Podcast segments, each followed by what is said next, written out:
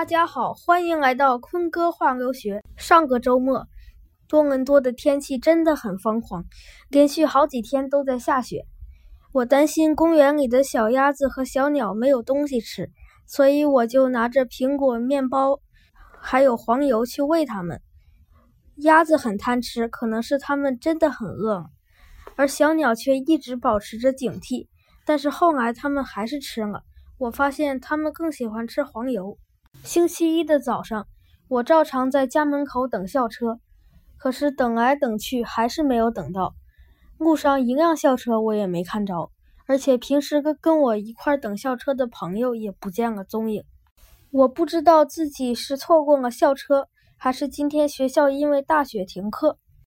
最后，我决定步行前往学校。于是，我们就在暴风雪中步行了二点五公里。四十分钟以后，我到了学校，发现学校并没有停课，只是因为天气原因没有校车。我们班里的同学特别喜欢咏春拳，所以我就开始教他们。现在我已经有两个固定学生了，他们每天都跟我学习。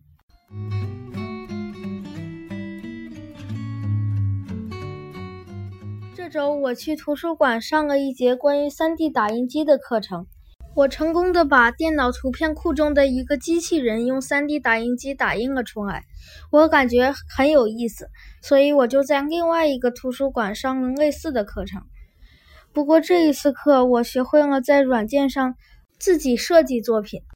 这个周末，我想完成我的作品，并在下周把它带到图书馆里去打印出来。